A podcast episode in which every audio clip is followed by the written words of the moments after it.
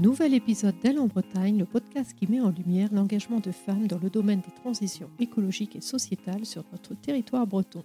Je suis Marie-Cécile, sa fondatrice, et mon souhait est de vous faire découvrir leur parcours, leurs réussites, leurs doutes, leurs fiertés, leurs astuces, pour vous inviter peut-être à les rejoindre, à explorer les vôtres ou tout simplement par curiosité. Dans tous les cas, j'espère que vous prendrez autant de plaisir que moi à découvrir le parcours de ces femmes toutes passionnantes et remarquables.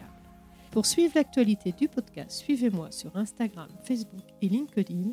Et si vous aimez les épisodes, n'hésitez pas à les partager autour de vous et à laisser une note 5 étoiles sur votre plateforme préférée. Cela permet de le faire connaître au plus grand nombre. Je vous dis un grand merci et place à l'épisode.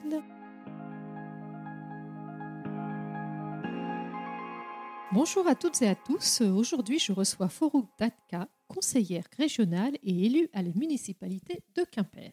Forouk est née en Iran et elle se définit comme française, bretonne, européenne et iranienne. Forouk est arrivée en France en 1985 à l'âge de 16 ans et fuyait déjà le pouvoir en place suite à l'arrivée de l'ayatollah Khomeini. Elle s'est très vite engagée dans des associations puis en politique pour la justice sociale et les femmes notamment. En décembre 2022, lors d'un conseil municipal à Quimper avec quatre autres élus, elles se sont coupées une mèche de cheveux en soutien à la révolte des femmes iraniennes actuelles. Et c'est en lisant l'article de Ouest France que je me suis dit il faut absolument que je puisse réaliser un épisode avec Forouk Datka sur son beau parcours et sur ce qui se passe aujourd'hui en Iran, car comme tu le dis, Forouk, rien n'est acquis pour nous les femmes. Donc bonjour Forouk, bienvenue. Je suis vraiment très touchée de pouvoir échanger avec toi aujourd'hui. Comment vas-tu? Bonjour et d'abord merci beaucoup pour cette invitation. Je suis honorée et je vais très bien. Bon, parfait.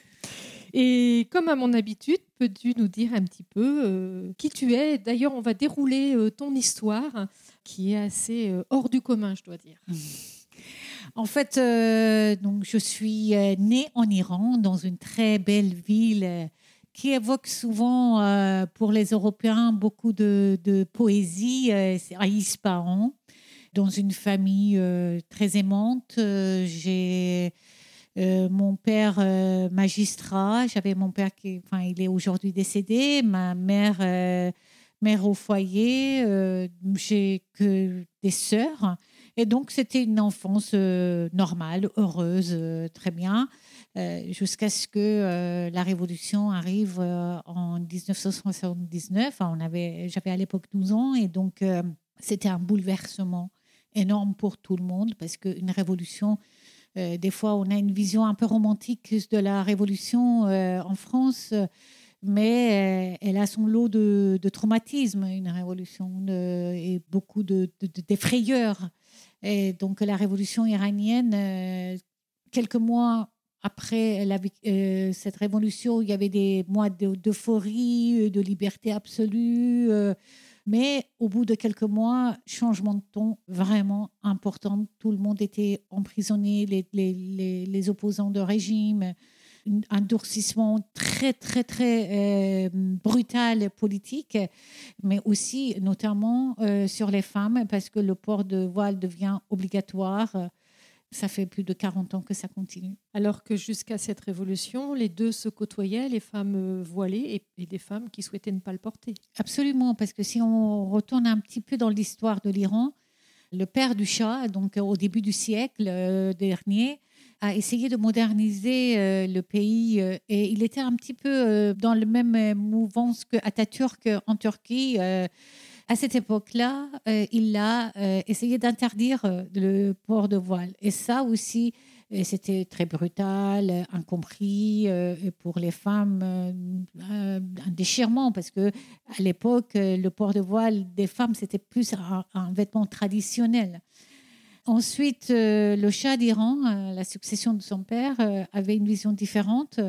Euh, il a dit euh, bah, mm, libre à chacun d'être comme ils veulent. Et donc, à cette époque-là, on voyait un comportement générationnel. Euh, les dames plus âgées portaient pour beaucoup leur foulard et qui n'était pas du tout noir et machin comme on voit aujourd'hui dans les images. Souvent, ça avait des petites fleurs, très sympathiques d'ailleurs. Ma grand-mère portait ça, elle était mignonne comme tout. Et des jeunes femmes qui ne portaient pas de voile. Et c'était là un moment qu'on regarde avec beaucoup de nostalgie euh, aujourd'hui. Et toi, donc 1979, tu as 12 ans et ça a été un point de bascule pour toi parce qu'avant une enfance heureuse, euh, assez insouciante, et puis à l'âge de 12 ans, cette révolution. Et je crois que tu es la dernière de cinq filles, donc peut-être aussi un petit peu embarquée par tes, tes sœurs te voilà euh, projeté finalement dans les révolutions, à tel point que même à l'âge de 16 ans, tu as été emprisonné. Est-ce que tu peux nous raconter?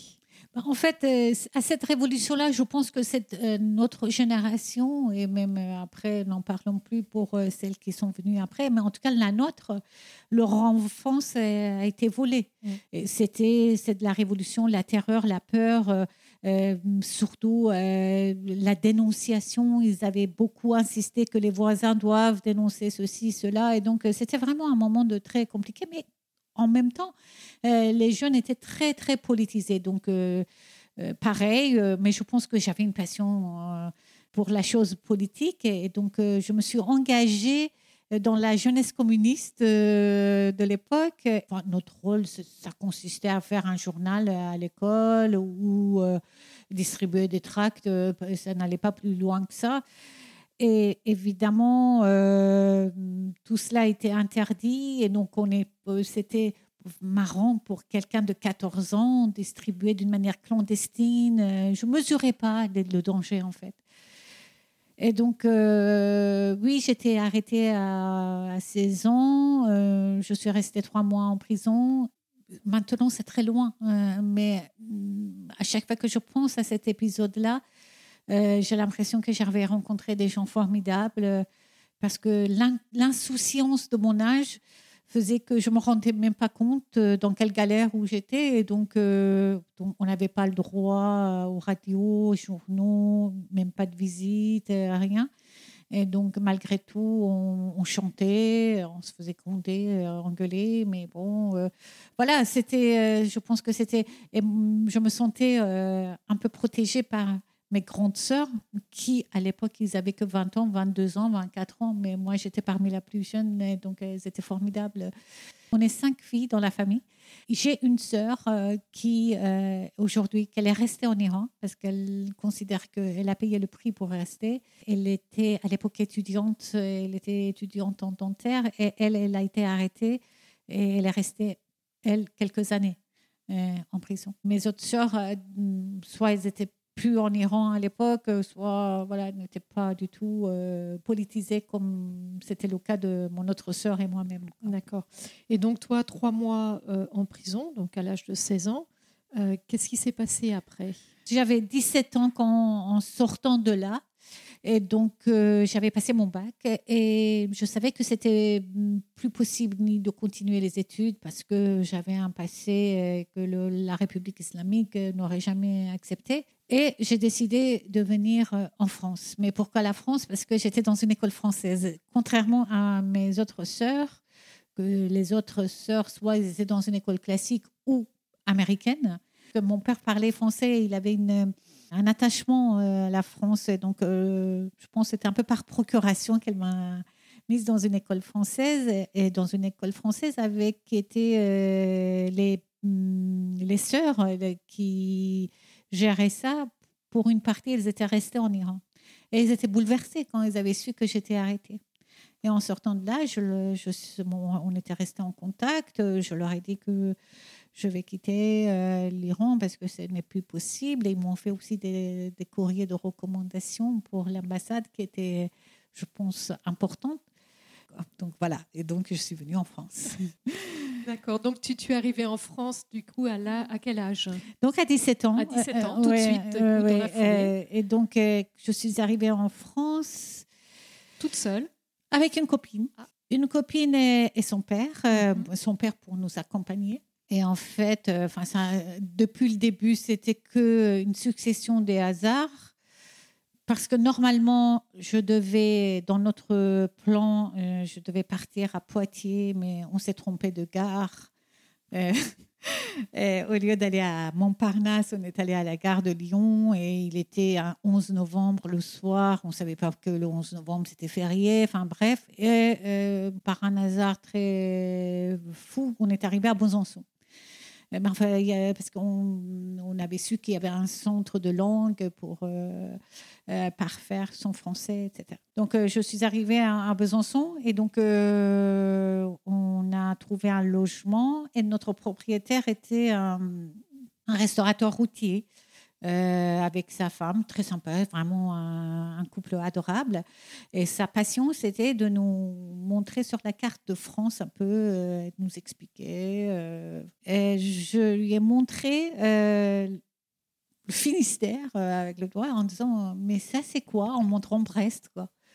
Il m'a dit Oh, ma fille, là-bas, d'abord, il pleut tout le temps.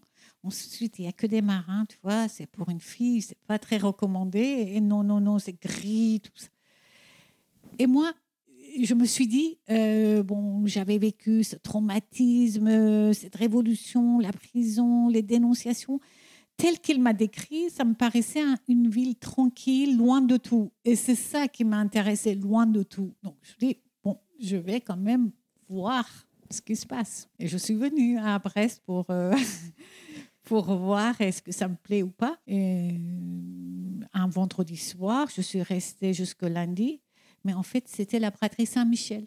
Donc en septembre En septembre. Je ne le savais pas que c'était le hasard. Le hasard. Donc je suis arrivée, je voyais tout le monde dehors, euh, la musique, le merguez, euh, les jeux, et il faisait beau. Donc, je suis restée trois jours, trois jours comme ça. Donc, je retourne à Besançon et je dis à mon propriétaire, bah écoutez, c'était pas du tout comme ça. Et les gens, ils dansent, la musique, il fait beau, etc. Et sur le champ, il a appelé sa femme en disant Colette, tu vois bien, on ne connaît plus rien. La France, c'est la petite qui doit nous dire comment ça se passe. Donc voilà. Donc j'ai décidé de venir. Et quand je suis arrivée, euh, mais toujours avec la copine en question qui habite aujourd'hui au Canada, euh, et quand on est arrivé mi-octobre, bah, c'était plus du tout ça. Quoi. Donc, euh, grisaille, la pluie. Euh. Après, j'ai eu maintes et maintes occasions de, partir de Brest ou de, Bretagne. C'est un heureux hasard, la Bretagne et Brest, pour moi. Oui, oui, oui, parce que finalement, tu y es resté. Mmh. Et euh, tu t'es intégré euh, finalement dans la société française, installé euh, en Bretagne et engagé également très vite dans des associations. comment tu as déroulé ensuite ta vie donc, sur Brest? Alors, étudiante à, Brest, j'étais dans le milieu universitaire et étudiant, et c'était un moment formidable. j'ai rencontré des copains superbes avec qui je suis toujours en contact. Euh, c'était vraiment génial. Et euh, à cette époque-là, je ne voulais pas entendre parler de la politique. Pour moi, c'était fini. Mais en même temps, j'avais cette euh, chose en moi. Donc, je me suis engagée. C'était pendant le génocide de, Rwanda, etc. Donc, j'étais avec mes potes africains dans cette association-là. C'était le début du sida aussi, euh, dans les années 80. Donc, euh, euh, j'étais engagée dans cette association. donc, c'était ce type d'association. Jusqu'à ce que, et là, on arrive, c'est bien après, beaucoup plus tard, on est à quelques mois avant les élections de, de Jospin en 2002 pour le présidentiel. Oui. Et je descends euh, avec, euh, je sais, avec des amis euh, dans le sud de la France. Et là, j'ai vu des comportements que je n'ai jamais connus en Bretagne. Pas à mon égard, mais à l'égard des autres, sur vraiment très racistes, des, des remarques très blessantes, etc. Et là, je me suis dit, il se passe quelque chose. Il faut que je fasse quelque chose. Et là aussi, en plus, euh, Jospin a été éliminé du premier tour des élections présidentielles. Et là, je me suis dit, je vais m'engager en politique, mais jamais dans un parti. Non, non, non, les partis, j'ai déjà donné, etc. Mais non, mais en fait, je me suis engagée. là On ne se refait pas. oui, tout à fait. Et ben, j'y suis restée malgré le contexte actuel où c'est vraiment politiquement, c'est un peu compliqué aujourd'hui en France aussi. Aussi, c'est vrai. Et, euh, donc aujourd'hui, tu es euh, élu donc au conseil régional mhm. et également à la mairie de Quimper. tout à fait. Voilà, donc plutôt dans les, dans, dans, avec quelle responsabilité?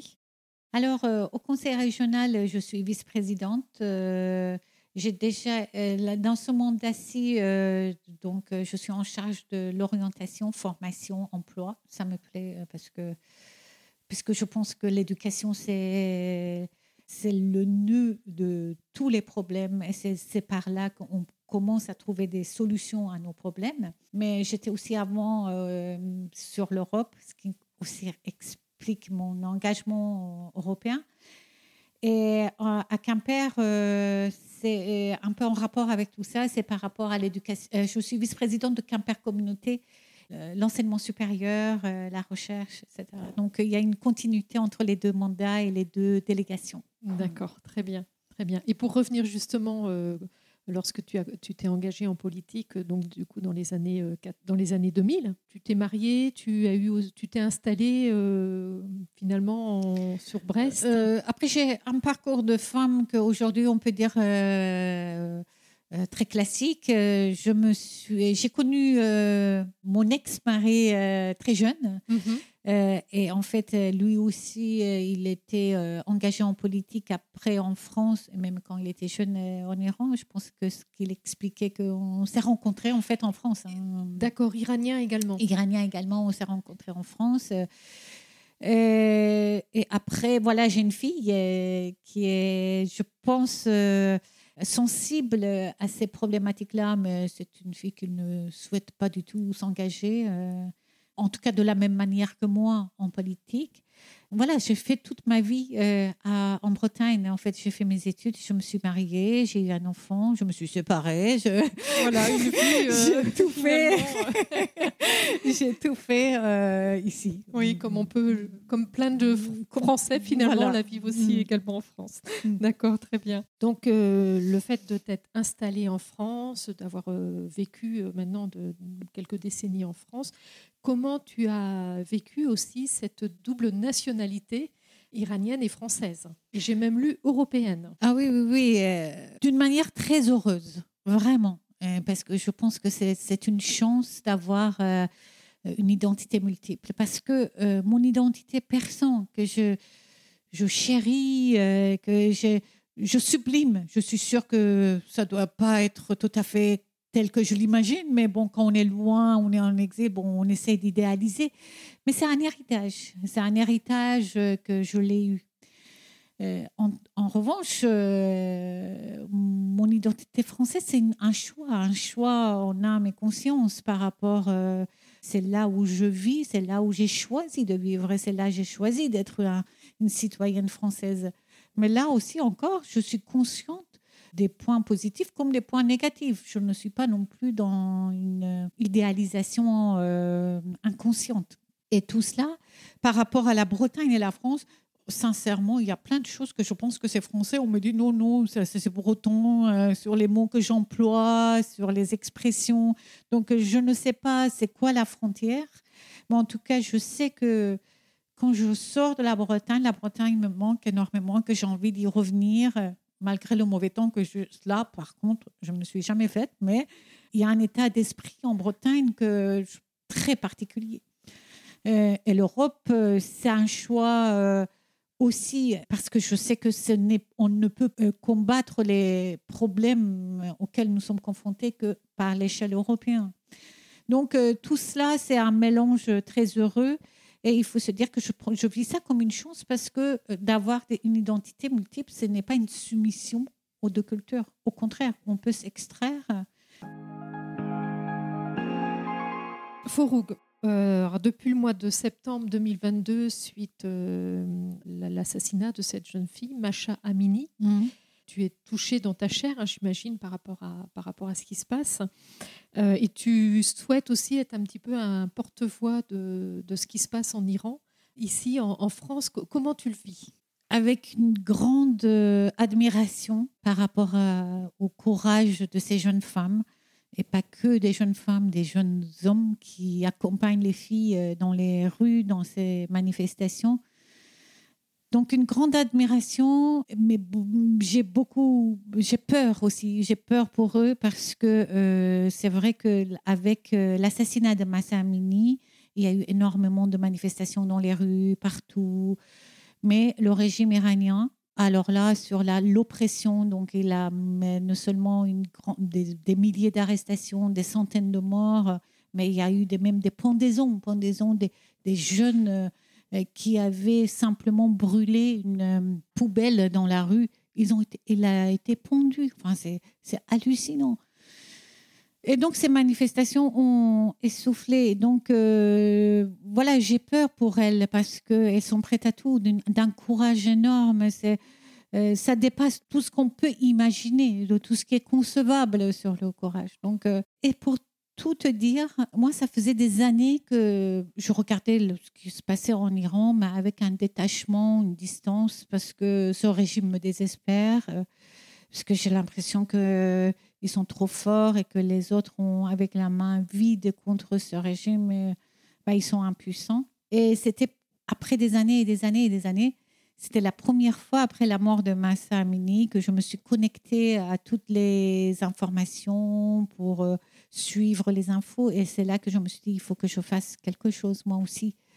Et je pense que tous les Iraniens, dans mon cas, euh, qui sont à l'étranger et ils sont nombreux parce qu'aujourd'hui, 10% de la population iranienne est en exil, ce qui est énorme dans l'histoire de, de, la Perse antique, de l'Iran, ça n'a jamais existé. Et donc tout le monde était comme ça en disant il faut qu'on les aide. Et dans la mesure où le régime euh, avait euh, coupé l'Internet, les moyens d'information, bah, on s'est dit il faut qu'on soit leur porte-voix et donc sensibiliser euh, la population à l'étranger. Je pense que nous avons réussi parce qu'il y a eu beaucoup, beaucoup de sympathie de la population euh, occidentale par rapport aux femmes iraniennes. Mais la peur que nous avons aujourd'hui, c'est les gouvernements. On voit bien que les enjeux sont énormes. Le danger pour que la République islamique ait accès euh, à la bombe nucléaire et ce qui fait que les, régimes occidentaux disent bah, peut-être on n'a pas le choix, il faut qu'on négocie avec ce régime. négocier avec ce régime, c'est toujours au détriment de la population. Euh, voilà, donc euh, je suis admirative mais triste parce que je ne vois pas l'issue pour le moment. Même si je veux rester optimiste, force est de constater qu'ils sont beaucoup plus forts avec leur armement que la population. Et c'est vrai que cette, cette révolution, euh, comme tu l'as dit, est accompagnée pour la première fois, c'est aussi historique, par les hommes. Alors que jusqu'à maintenant, quand il y avait des révoltes par rapport aux femmes, il n'y avait pas forcément un soutien euh, au côté homme, alors que là, ils s'engagent également, eux, aux côtés des femmes. Mm, absolument, parce que quand la République islamique a voulu instaurer, euh, enfin rendre obligatoire le port de voile dans les, en 80, en 1980, les femmes ont manifesté mais les femmes étaient seules dans les rues. Euh, elles n'étaient pas euh, soutenues par les, hommes ou très marginalement. Depuis 40 ans qu'ils sont au pouvoir, euh, il y a eu beaucoup de révoltes, mais soit c'était des révoltes au niveau social, au niveau politique, etc. Et là, il n'y avait pas de question du genre. C'est la première fois que là, c'était le combat des femmes. Les femmes étaient en première ligne. Et le slogan superbe et, très fédérateur, mobilisateur, femme, vie, liberté. C'est ce slogan était aussi le slogan des hommes. C'est ça, on sait que c'était extraordinaire. Et aujourd'hui, quand on fait le bilan malheureux euh, on parle de 600 morts ou des milliers de morts, euh, les hommes sont majoritaires, même si on a une centaine de femmes tuées, des jeunes femmes. Je pense que c'est quelque chose de générationnel qui est en train de se passer et là, encore une fois, euh, je reviens à ça. Je pense que ça doit nous servir de leçon aussi en France, que c'est par l'éducation, par l'éducation qu'on pourrait euh, résoudre nos problèmes. Ces hommes et ces femmes formés, éduqués, qu'ils ont compris qu'on ne peut pas, que, les femmes euh, soient, qu'il n'y ait pas de euh, enfin, ils, ont, ils doivent avoir les, libertés de, choix de leur corps, de leurs émotions, de, alors que le, régime iranien veut les cantonner dans un statut de mère, euh, de fille euh, ou épouse. Donc, euh, et si les hommes sont aussi avec les femmes, c'est parce que eux aussi sont éduqués. Oui, tout à fait. Et c'est là où c'est triste, parce que finalement, les, les, femmes iraniennes sont très éduquées aujourd'hui. Mm. Et leur rôle ne peut pas se limiter à ça. Elles sont très éduquées. Elles, elles sont dans tous les postes de responsabilité. Elles l'ont eu parce qu'elles se sont battues pour l'avoir. Aujourd'hui, euh, en tant qu'ingénieur, médecin, euh, architecte, euh, tout ce qui est autorisé pour les femmes, le nombre des femmes qui sont respectées dans leur profession était énorme chez les, dans le domaine littéraire ou artistique.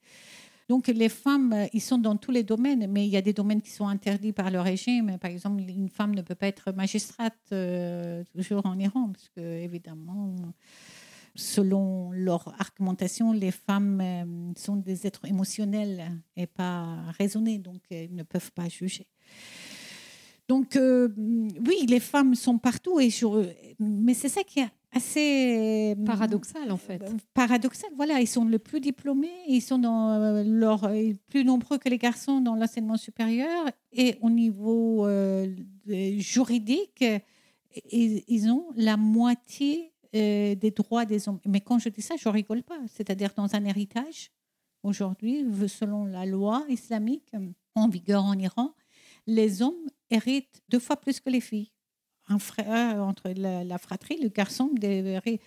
Quand on est en témoignage euh, d'un accident, etc., le témoignage d'une femme ne compte pas. Il faut le témoignage de deux femmes. Et quand, par exemple, la dernière fois, euh, il y a des années de ça, euh, j'étais en Iran et je devais accompagner ma mère chez le notaire. Quand on devait signer, il fallait la signature d'un homme pour attester que sinon notre signature n'était pas valable. Comment on peut vivre avec un régime comme ça? Oui, non, mais totalement, totalement. Et, et est-ce que de par cette révolution, justement, le peu de droits ou la moitié des droits contre les femmes, est-ce qu'il y a un risque pour qu'elles finalement elles les perdent ou non quand même? Le, pire n'est jamais exclu, mais euh, je pense que ça va être... Euh, ils essayent d'être comme les talibans en Afghanistan. Je pense que tout ce qu'ils font, c'est pas très éloigné des talibans, mais sauf qu'il y a une résistance dans, chez la population iranienne euh, qu'ils ne peuvent pas tout éradiquer. Les femmes sont les premières victimes, évidemment, mais ils, étaient, ils avaient une haine aussi contre la culture persane. Par exemple, en Iran, le, Nouvel An, euh, des, différentes fêtes, mais je parle de Nouvel An parce que c'est dans quelques jours, le 21 mars, le premier jour de printemps. Et pour les Perses, c'est sacré. Dans un premier temps, ce régime-là, il a essayé euh, de changer tout ça et de mettre des fêtes euh, religieuses islamiques en place. Là, ils n'ont jamais réussi. Ils savent qu'il y a un moment, peuvent pas, ils peuvent pas aller plus loin que ça. Donc, moi, je reste optimiste que nous aussi, il doit y avoir un changement. C'est pour plus que moins. Ouais, ouais, ouais. Et en effet, j'ai lu aussi que en fait, la, la, la, population iranienne était finalement peu pratiquante, était plutôt assez laïque, malgré cette république islamique. Je, me trompe ou? C'est pas malgré, c'est le produit de cette république islamique. Parce que cette république islamique nous a, je pense, elle a dégoûté la population de la religion et en tout cas ce qu'ils veulent pas entendre parler c'est euh, ce qu'il demandait d'ailleurs dans toutes les manifestations, la séparation de, de religion de, de, la politique. Pour, vous pour te donner des, anecdotes amusantes. Moi, je me rappelle quand j'étais petite, dans les soirées, tout ça, souvent, euh, les femmes ne buvaient pas. Ou il y avait des moments dans l'année, dans, dans euh, quand il y avait le ramadan, tout ça, même celles qui n'étaient pas, celles ou ceux qui n'étaient pas pratiquants, ils faisaient le ramadan et personne ne buvait parce que bon, il y avait un respect, un respect, un côté mystique, un truc comme ça. Aujourd'hui, voilà, euh, ils ont peut-être fermé les bars et ils ont interdit l'alcool, mais tout le monde est devenu fabricant d'alcool dans leur maison. Euh, tout le monde boit, personne ne pratique. Quand je dis personne, mais la très grande majorité. Les mêmes personnes que je côtoyais quand j'étais petite, c'est les mêmes personnes que maintenant, ils se sont complètement détournés de la religion. Et donc, euh, ce régime, moi, je suis persuadée de ça, que le prochain, euh, la prochaine révolution iranienne, ce serait une révolution laïque, euh, dans le sens où ils veulent plus avoir le pouvoir religieux dans le dans le sphère politique. Oui, en effet. Donc on voit bien que la, population résiste depuis 40 ans par rapport hmm. à, à, ce régime. Donc de l'espoir, de l'espoir. Et c'est un vrai enjeu de liberté derrière. Mm. Donc visiblement, tu as, été, tu as eu l'occasion de retourner euh, plusieurs fois en Iran ces, ces, dernières décennies? Oui, mais là, si je te raconte mon histoire, ça va prendre encore beaucoup de temps. mais mm, quand j'ai quitté la France, été, euh, quand j'ai quitté l'Iran pour la France, euh, à cette époque-là, j'étais obligée de retourner en Iran parce que, en fait, j'étais libérée de prison, mais c'était sur liberté conditionnelle. Et donc, ils m'ont, ils m'ont convoqué j'avais longtemps hésité, mais tout enfin, j'ai quand même préféré de partir parce que ceux qui étaient mes cautionnaires pouvaient risquer euh, leur vie. Donc, je suis allée là-bas euh, et euh, j'ai eu quatre ans avec sursis parce que j'étais pas modèle, enfin, que j'avais collaboré avec les communistes, non, et tout ça. J'avais eu quatre ans. Pendant ce temps-là, quand une fois que j'ai eu l'autorisation de revenir je suis restée sans retourner pendant des longues années. Et après, je suis euh, en effet retournée et assez régulièrement. Mais avec euh, tout ce qui se passe aujourd'hui, avec mes prises d'opposition, avec tout ce que je te dis et ce que j'ai dit euh, aux journaux, je pense que mon retour, c'est un peu compromis aujourd'hui en Iran, pour l'Iran. Oui, ouais. c'est ce que je, je, lisais en effet et, notamment cet acte au mois de décembre, lors d'un conseil municipal. Comment ça s'est fait finalement? Bah, euh, En fait, euh, euh, là aussi, c'était pas moi qui l'ai initié, c'est mes collègues, mes collègues à Quimper, les filles, qui ont proposé ça. Et en fait, c'était cinq minutes avant le conseil municipal, cinq, dix minutes. Normalement, ce genre de choses, ça se prépare. C'était une collègue qui a eu l'idée et donc on, a, on est allé retrouver la mère qui est en train de prendre ses affaires pour descendre au conseil municipal. Et là, elle n'a pas eu une minute d'hésitation. Elle a on y va. Et en fait, si on n'était que 4, 5, 6 à faire ça, c'est parce qu'on n'avait pas plus de ciseaux. Euh, on n'a pas trouvé de ciseaux, sinon tout le monde l'aurait fait. Et surtout les bons. Et je suis sûre qu'il y avait des, des, collègues hommes qui ont râlé en disant bah oui, bah nous aussi on aurait voulu faire la même chose, mais on n'avait pas assez de ciseaux. Donc, euh. mais là aussi c'était le fait d'avoir une femme mère, c'est quand même différent parce que ça lui a pris deux secondes pour dire ok on y va quoi. J'ai lu également dans, dans, un article là, que tu dis euh, le féminisme, c'est avoir le droit de porter ou pas le voile. C'est-à-dire? Parce que pour moi, euh, la définition du féminisme, c'est que les femmes aient la liberté de choisir. C'est vraiment, euh, on arrive là où on peut, la liberté de choisir ce qu'on veut, ce qu'on souhaite. Et c'est pour ça que le débat en France, on ne peut pas calquer le débat en France avec ce qui se passe en Iran. Parce qu'en Iran, c'est une obligation, ils obligent, j'ai expliqué euh, elles n'ont aucune protection juridique, etc. En France, euh, j'ai un avis un peu partagé parce que je suis très, très sévère sur le, le symbole de voile. Parce que je ne pense pas que ça soit un tissu qu'on porte euh, et il est chargé de signification. Il y a la domination masculine derrière tout ça. C'est de priver des femmes de, de, la liberté de son, de, son corps euh, ou euh, de ses mouvements, etc. Mais une fois que je, je dis ça, on ne peut pas combattre ça avec des lois, des décrets. On peut le faire que encore une fois par l'éducation, la formation. Il faut donner, il faut multiplier euh, d'espace pour que les femmes soient formées, et pas que les femmes, aussi les hommes, mais que tout le monde soit formé, éduqué, apprendre l'histoire des religions, apprendre ce qui se passe dans tous les autres pays, euh, montrer les possibilités que les femmes puissent faire. C'est comme ça qu'on arrivera à combattre ce phénomène. Mais je pense que euh, parfois les, Et les contours de débat euh, en France, parfois c'est manipulé par les uns et les autres, et c'est pas comme ça qu'on arrive à résoudre le problème. Et si je te disais aujourd'hui, qu'est-ce que tu ferais de différent ou non?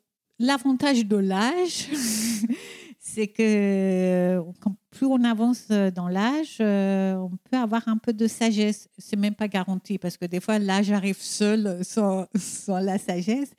Mais en tout cas, ce que moi j'ai je relativise euh, sur euh, le bonheur, euh, sur cet état d'esprit de bonheur, parce que après tout, c'est ça qui est important, c'est l'épanouissement. Moi, je suis engagée en politique parce que, avant tout, c'est pour que les êtres humains peuvent avoir les possibilités d'être épanouis, épanouis dans leur vie professionnelle, personnelle, etc. Mais moi, personnellement, je relativise avec l'âge euh, et je, me, je suis plus euh, attentif à l'instant présent. Donc, euh, si, si c'était à refaire, je crois que je ferais la même chose. Je, reviendrai, je viendrai en France, je resterai en Bretagne, tout cela, mais avec plus de, moins de questionnements sur, moins de sévérité par rapport à moi. Est-ce que j'attends de moi être un peu plus cool, quoi. D'accord. Mais en même temps, euh, arriver en France euh, à l'âge de 17 ans, euh, même si tu étais accompagné par une amie et puis son, son papa, c'est un vrai déchirement de quitter sa famille, en plus dans ces conditions-là. Et puis visiblement, tu as visiblement parmi tes sœurs, certaines sont parties aux États-Unis.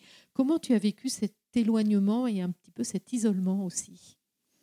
Ah ça, je pense que ça m'a beaucoup marqué.